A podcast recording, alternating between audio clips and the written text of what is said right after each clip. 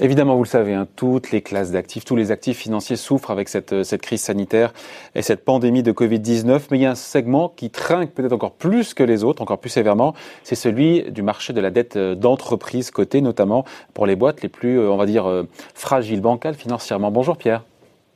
Bonjour David. Pierre Sabatier, merci d'être là avec nous, économiste et président du cabinet PrimeView.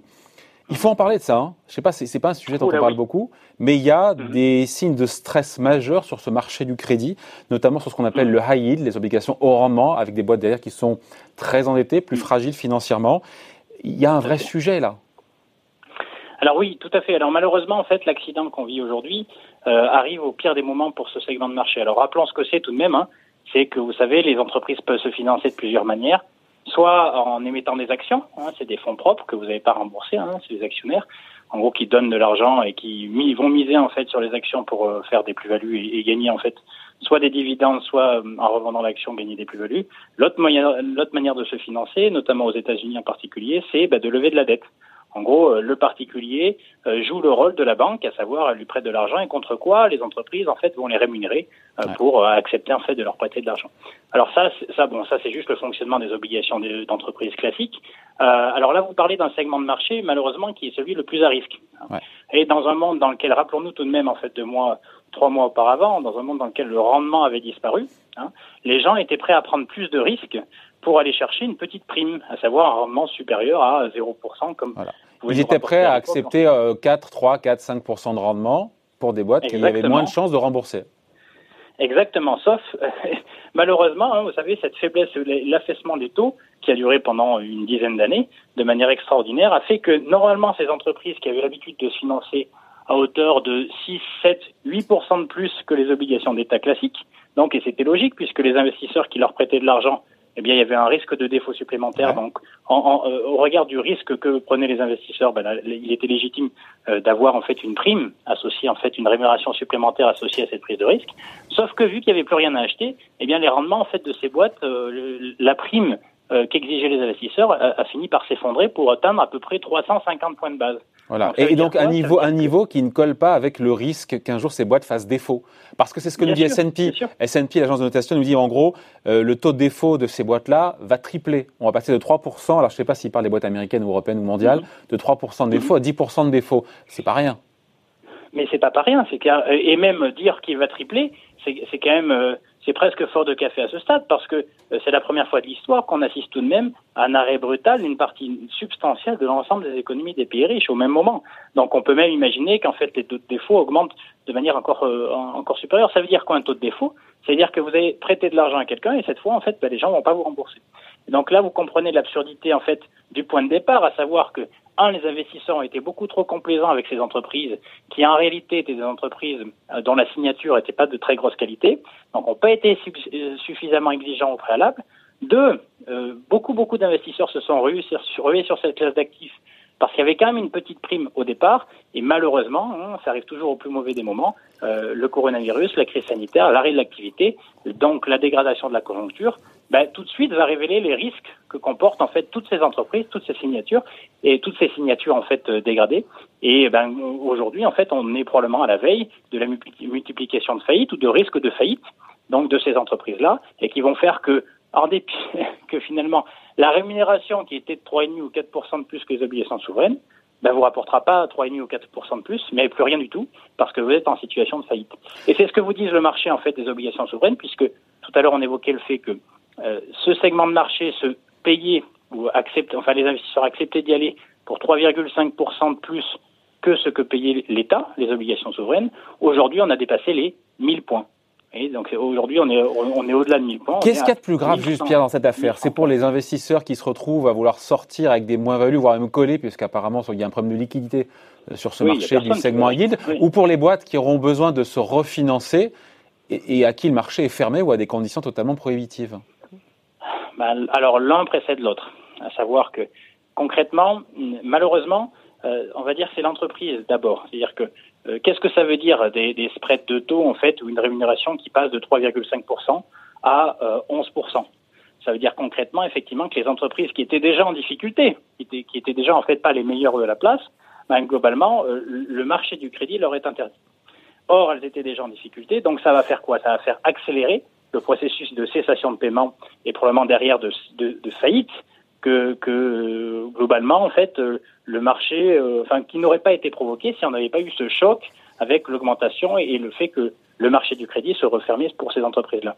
Donc, la première conséquence de cela, c'est que les entreprises les plus fragiles, qui avaient émis beaucoup de dettes à des conditions très avantageuses avant, sont en situation aujourd'hui où la dégradation de la conjoncture les amène à être en situation potentielle de cessation de paiement. La seule manière de passer en fait cet infarctus économique, c'est de relever de l'argent sous forme de dette. Or, le marché lui est fermé. Et donc, dans ces cas-là, malheureusement, l'entreprise a la plupart du temps pas d'autre choix que de faire faillite. Et là, bien entendu, euh, celui qui possédait l'obligation avant ben, ne trouvera aucune contrepartie, aucune contrepartie. Et donc, il y est allé en imaginant euh, savoir ce qu'il y mettait en termes de capital contre une rémunération qu'il estimait suffisante, 4% globalement en fait sur, euh, sur une période de temps conséquente, eh bien en réalité, euh, il, aura, il aura entre guillemets tout perdu. En fait, le mécanisme, il est là. Hein. et... donc le vrai sujet, c'est est-ce que la Banque centrale américaine et européenne seront en capacité d'éviter ces situations de cessation de paiement, de faillite en cascade, parce que malheureusement c'est toujours pareil, hein, c'est comme un, séisme, mais ça pourrait être l'épicentre d'une contagion. Mais c'est ça ma question, c'est pour l'instant si mhm. ça reste circonscrit, confiné au segment du marché de la dette risquée, c'est une chose. Si après il y a des dégradations en série des, agences de notation et que derrière ça se propage aux obligations mhm. mieux notées, là on a un sujet. Hein. Oui. Bien plus Alors il y a d'autant plus, il y a d'autant plus un sujet que là, on, évoquait le segment des high yield, c'est-à-dire que les entreprises qui objectivement étaient déjà les plus fragiles. Donc là, en même temps, on va dire les gens étaient prêts à, étaient prêts, je dirais, enfin, prenaient le risque qu'ils prenaient. Voilà. Mais après, vous savez, il y a une autre catégorie effectivement de classe obligataire qui s'appelle les obligations investment grade, c'est-à-dire celles que les agences de notation notent mieux, à savoir pour lesquelles les agences de notation estiment qu'il y a peu de chances que ces boîtes-là fassent défaut. Or, euh, malheureusement, il y, a du bon et du mauvais dans cette classe investment grade. Et l'essentiel des émissions des obligations, en gros l'essentiel de l'argent qui a été levé par les entreprises sur le segment obligataire jusqu'à encore le mois de janvier, euh, était essentiellement concentré, un plus de la moitié aux États-Unis, sur ce qu'on appelle la catégorie triple B, à savoir celle est tangente. gérer la, la, note juste avant d'être dégradée en catégorie spéculative à yield, c'est-à-dire euh, obligations risquées. Surtout aux États-Unis ou aussi en Europe? C'est surtout aux États-Unis le marché oblige. Alors, euh, on va y passer juste une seconde, mais c'est surtout aux États-Unis en fait ce mécanisme-là. Et donc, bien entendu, ce que vous évoquez sur le segment du high yield, on a déjà contagion sur triple B, hein, dont les dont les spreads de taux ont, ont, énormément monté. Et le pire du pire, ça serait qu'au plus mauvais des moments, à savoir maintenant, les agences de notation, de manière objective d'ailleurs, hein, dégradent la note des entreprises qui ont émise, qui était triple B, et les passent en catégorie spéculative. Donc là, c'est vraiment le, le cercle vicieux parce que réglementairement parlant, il y a beaucoup d'investisseurs qui autant ont le droit d'acheter des obligations d'entreprise notées triple B, à savoir investment grade dans la catégorie Mais qui devront moins bien notée, tout liquider et qui si devront ça passe. sortir parce qu'ils n'ont pas le droit. Mais est-ce qu'ils peuvent sortir? Parce que pour le coup, apparemment, il y a un problème de liquidité sur ce marché du haut rendement.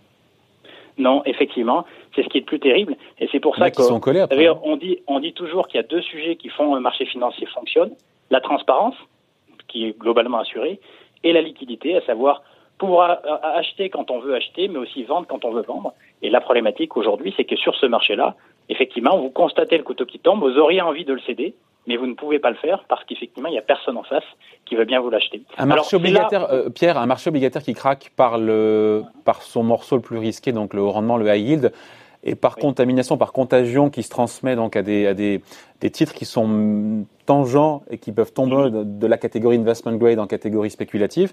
Là, pour le coup, on bascule dans quelque chose d'absolument atroce. On imagine que les banques centrales, pour le coup, elles ont bien identifié le problème. Euh, la Fed, elle peut acheter ce qu'elle veut, mais elle ne va pas acheter du high yield non plus. Hein, pour ben, l'instant. Peut-être qu'il faudrait qu'elle s'y résout. en fait, la, réalité, c'est que en fait, vous avez tout à fait compris le sujet. Le sujet, c'est l'effet domino sous-jacent. Ouais effectivement, ça craque par là où ça doit craquer, sauf que ça craque dans de telles proportions et, en fait, les volumes levés ont été tellement importants au préalable de, la dégradation de la crise, l'arrêt brutal de l'économie, euh, qui fait que euh, il y a une potentielle contagion. Alors la problématique, c'est que si ça, effectivement, il y a contagion sur le reste des entreprises, des entreprises qui, euh, je dirais, en temps normal, au regard de conditions de financement normales, n'auraient pas fait faillite, se mettent à, à faire faillite à cause de cela. Et donc là, on est vraiment dans le cercle vicieux où tout ça amène on, eh, Pierre, euh, des faillites en vous à moi, on y va tout droit ou pas là? Probablement pas, parce que à la différence des crises passées, euh, il y a quand même un élément qui a changé, euh, c'est celui en fait de la réactivité des autorités. Globalement, c'est open bar surtout, et ça a été très vite open bar, en gros, de la part des banques centrales. Elles sont, comme vous l'évoquez, conscientes des risques. Donc, elles font tout ce qui est en leur pouvoir pour pouvoir essayer, en fait, de les limiter.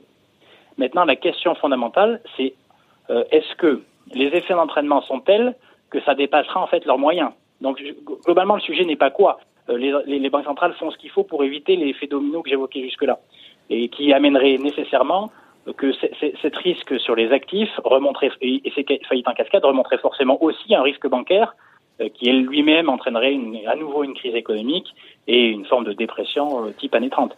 Donc là, les autorités ont tout à fait conscience du fait qu'il faille briser l'effet domino au niveau des cessations de paiement. Il faut empêcher les entreprises de faire euh, de faire faillite pour des raisons de, de financement, de trésorerie.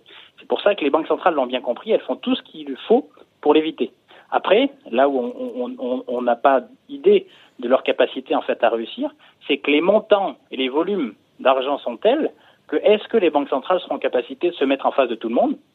C'est ça la véritable question. Donc les autorités ont conscience de l'effet domino et de là où il faut le briser pour éviter de tomber en dépression. Elles font ce qu'ils enfin, elles font ce qu'elles ce qu'elles peuvent pour éviter en fait cet effet-là. Maintenant la question c'est y arriveront-elles au regard en fait des volumes en jeu? Et malheureusement encore une fois hein, ça tombe au plus mauvais des moments à savoir quand tout le monde avait baissé la garde, quand des tombereaux d'argent avaient été justement s'investir dans des actifs très risqués qui semblaient un peu plus rémunérateurs que du moins risqués. Et voilà, et donc au moment où tout le monde parlait d'euphorie et de bull market structurel, séculaire, le monde avait changé au mois de janvier. Malheureusement, tout le monde ayant baissé la garde, eh bien en fait on prend, on peut être en, en plein fouet, j'irais ce retournement conjoncturel lié bien sûr à un choc exogène, mais qui arrive au plus mauvais des moments. Voilà, voulez-vous parler de cet effet domino euh, qui fait peur quand même euh, sur le marché euh, du crédit Merci beaucoup. Hein. Explication signée Pierre Sabatier, économiste et président du cabinet PrimeView. Merci Pierre. Merci David.